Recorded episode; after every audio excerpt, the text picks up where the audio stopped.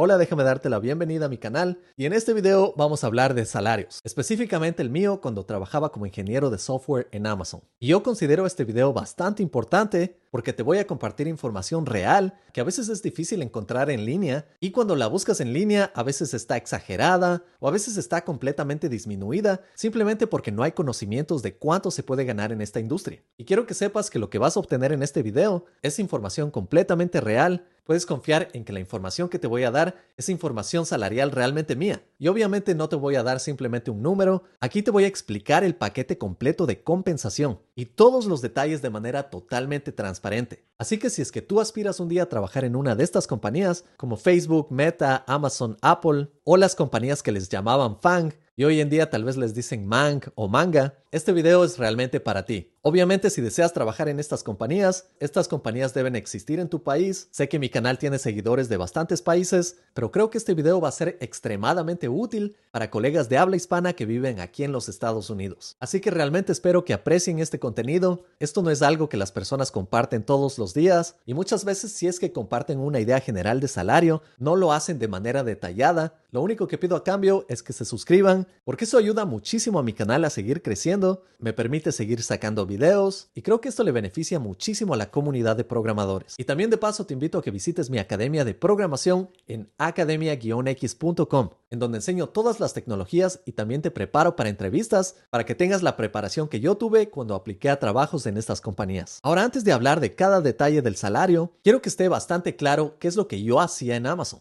A mí no me contrataron como DevOps, no me contrataron como analista de datos, no me contrataron como manager, no me contrataron como backend, ni tampoco para hacer machine learning. A mí me contrataron como ingeniero de software front-end. Y esto es bastante importante porque existen distintos tipos de programadores. Ahora debes saber que aunque yo me enfocaba en el front-end, realmente en el trabajo lo que yo hacía era full stack, incluyendo DevOps, con un enfoque en el front-end. Así que en la entrevista me preguntaron todo sobre front-end, backend y DevOps, a pesar de que mi rol era de front-end. Y esto es algo que puede no estar muy claro para personas que trabajan en otras compañías y escuchan front-end y piensan que front-end solo hace frontend o backend solo hace backend. Eso tal vez es en otras compañías, pero en Amazon esperaban que yo sea frontend, backend y DevOps. Ahora, otra cosa que es bastante importante y diría demasiado importante es que yo vivo en Seattle. Y esto realmente lo cambia todo porque Seattle es una de las ciudades más caras en los Estados Unidos, de hecho es una de las más caras en todo el mundo y compite tranquilamente en salarios con Nueva York, con San Francisco, así que estos salarios pueden sonar altísimos para otras localidades en los mismos Estados Unidos y mucho más para localidades fuera de los Estados Unidos. El salario mínimo aquí es mucho más alto y hoy en día está alrededor de 18 dólares la hora. Así que esto puede poner un poco las cosas en perspectiva. Ahora debes saber que a mí me contrataron en el nivel L4. L4 es un nivel de iniciación cuando estás en estas compañías. Y quiero que sepas que yo voluntariamente apliqué a uno de estos trabajos de L4, porque puedes aplicar a otras posiciones, pero yo en ese tiempo estaba buscando un trabajo que me permita hacer dos trabajos al mismo tiempo y estaba construyendo mi academia de programación.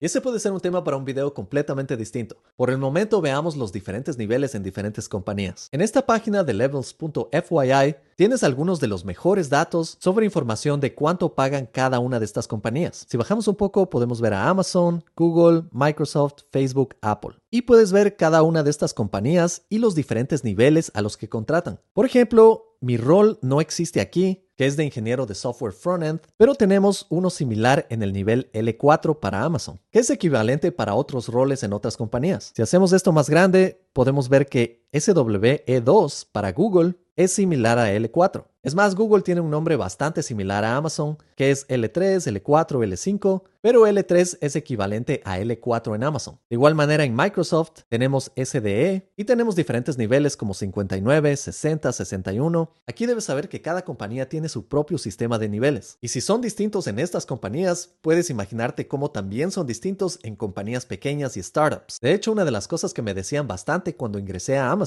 era que el nivel L4 de Amazon puede ser bastante comparable a leads en otras compañías. Revisando L4, podemos ver que el estimado para un nivel L4 de un Software Development Engineer en Amazon es de 179 mil dólares anuales. Y ya te voy a hablar más de eso. Pero te muestro estos gráficos para que tengas una idea de cómo funciona cada compañía y también así te puedes tomar el tiempo, puedes venir a esta página, puedes comparar diferentes salarios y así puedes aspirar a trabajar en estas compañías y ya vas a saber cuánto deberían pagarte. Porque lo peor peor que puedes hacer es ir a una de estas compañías sin saber cuánto te van a pagar y las compañías en general tratan de ser lo más eficientes posible. Es decir, si te pueden pagar menos, probablemente lo harán. Así que aquí puedes ver la importancia de saber cuáles son los salarios en esta industria. Y también obviamente tienes que saber que si vas a una pequeña compañía que recién es una startup o tal vez está en una localidad lejos de Seattle, no puedes esperar recibir un salario de este nivel. Es más, creo que sería bastante difícil para un negocio pequeño pagar un salario de este nivel. Esto solo lo puedes conseguir en compañías grandes o en compañías pequeñas que les está yendo muy bien. Ahora que ya hemos visto esta idea general del salario, veamos cada uno de los componentes de mi salario. La primera parte de un salario en estas compañías es el salario base. Y esto te pagan normalmente una vez cada dos semanas. Por supuesto, el salario base que te van a ofrecer es antes de los impuestos, porque los impuestos en Seattle y en los Estados Unidos en general son bastante altos. Pero te puedo decir que yo logré negociar un salario de 150 mil dólares anuales. Como puedes ver, ese salario que negocié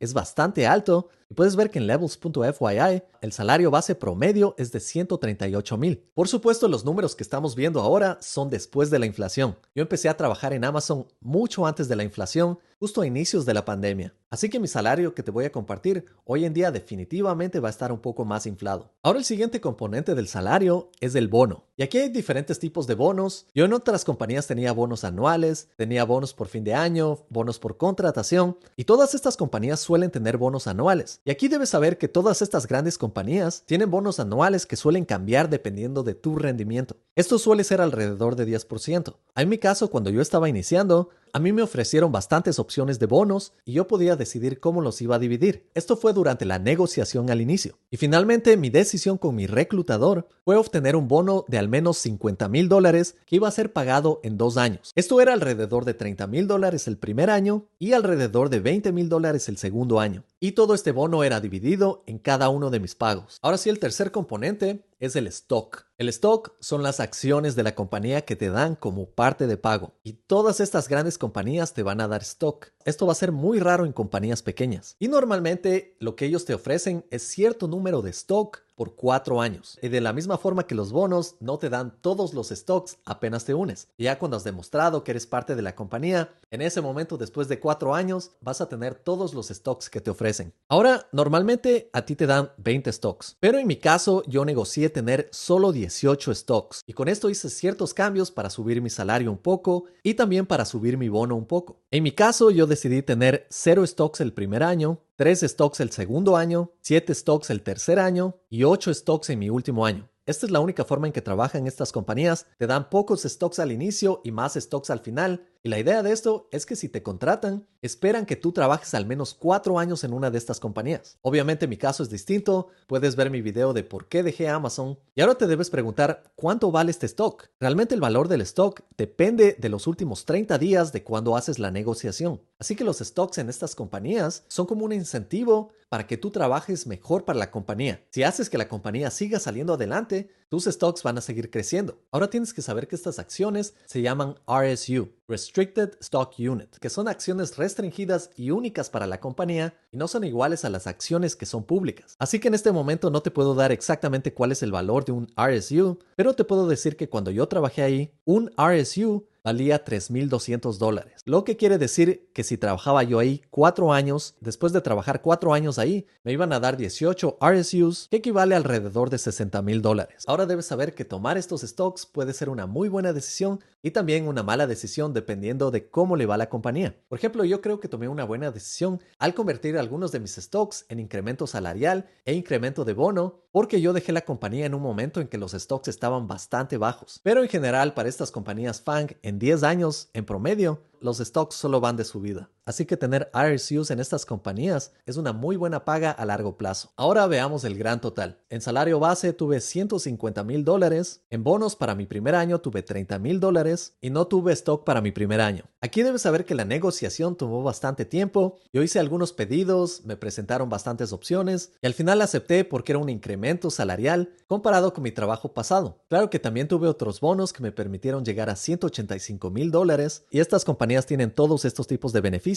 que sí creo que es importante que consideres como parte de tu pago. Primero te dan 10 días de vacaciones pagadas y después del primer año aumentan a 15 días, 6 días de tiempo personal al año Estas son como vacaciones, pero no son vacaciones. Es simplemente tiempo personal que te puedes tomar cualquier momento. Y este es un tiempo que debes utilizar porque no se acumula. Las vacaciones sí se acumulan. Así que el total al año obtienes 16 días de vacaciones y en el segundo año vas a tener 21 días de vacaciones con tiempo personal. Adicionalmente te dan 3 días de enfermedad por año. Algo que me gustaba bastante de trabajar en compañías grandes es que ellos te hacen un match en tu 401k. 401k es un sistema de jubilación en la que la compañía te da la oportunidad de que tú aportes dinero a tu jubilación y ellos aportan una parte de esto también. En Amazon los números son un poco difíciles de entender, pero es un aporte de 4% a una tasa de 50% con un máximo de 2%. Es algo confusa, pero es un buen beneficio para tu jubilación en los Estados Unidos. Adicionalmente, Amazon me daba un descuento de 10% en cualquier compra relacionada con Amazon. Esto hasta mil dólares. Yo también logré maximizar esto realizando bastantes compras y no es un mal beneficio. Otro beneficio que tenía era pago de teléfono o de internet hasta 50 dólares mensuales. Esto también lo maximicé durante cada mes que trabajé ahí. Otro beneficio, bananas ilimitadas. Y ese puede ser un buen beneficio también. Pero recuerda que las bananas tienen bastante carbohidrato, es bastante azúcar, que tampoco puede ser muy saludable si comes bastante. Y con esto ya tienes una buena idea de cómo funciona el salario en una de estas compañías. Si me preguntas a mí si volvería a trabajar en una de estas compañías, por supuesto que lo consideraría. Trabajar en una de estas compañías por cuatro años es una de las mejores inversiones de tu tiempo. Solo ponte a pensar que con un salario de 100 mil dólares, que es mucho menos de lo que ganas en estas compañías, trabajando por 10 años generas un millón de dólares y solo el tope 8% de personas en los Estados Unidos tienen un millón de dólares. Entonces es una muy buena decisión para tu carrera y las oportunidades en el mundo tecnológico van a seguir creciendo con el tiempo, así que aquí al menos ya tienes una idea de cómo puedes hacer un trabajo que te guste en el mundo de la programación, en el mundo de la ingeniería y también puedas tener un salario bastante alto. Claro que entrar en estas compañías es bastante competitivo. En todo caso, ya sabes los números, ya puedes tomar decisiones por tu cuenta. Si te gustó este video, dale un like, suscríbete, activa las notificaciones. Mi canal tiene bastante contenido variado que te puede servir como programador y de paso te dejo con este video que estoy seguro que te va a gustar.